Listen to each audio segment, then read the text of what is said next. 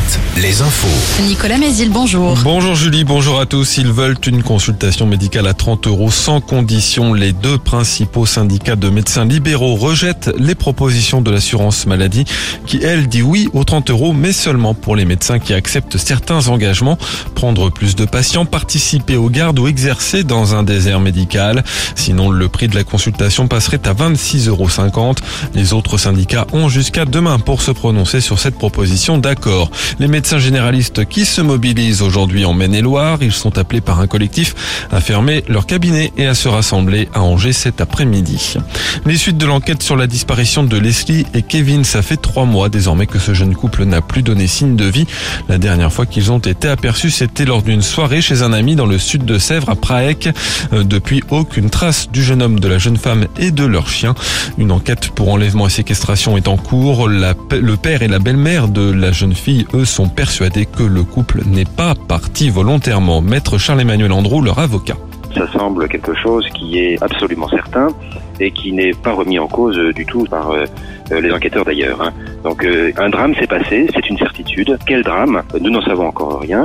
Je comprends parfaitement que la famille de Leslie ne veuille absolument négliger aucune piste et que la piste de l'enlèvement euh, a pu être l'une d'elles et qu'il est hors de question qu'elle ne soit pas exploitée. Interview à retrouver en intégralité sur alouette.fr.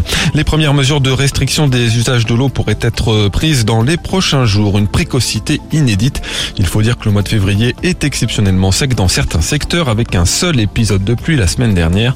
Le ministre de la Transition écologique l'a annoncé hier dans le JDD. Il réunit aujourd'hui les sept préfets coordonnateurs de bassin, dont celui de Centre-Val de Loire pour le bassin Loire-Bretagne. Christophe Béchu verra ensuite tous les préfets de France lundi prochain pour les inciter à prendre d'ores et déjà des mesures. Dans l'actu sportive, la Ligue 1 de foot. Nantes s'est incliné à la Beaujoire hier 1-0 face à Rennes.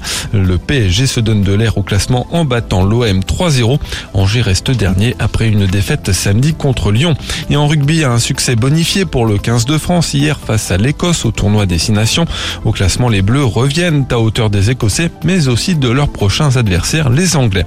Enfin, la météo bien ensoleillée, le vent de nord-est lui reste bien présent avec des rafales jusqu'à 70 km heure cet après-midi, les maxi 6 à 8 degrés.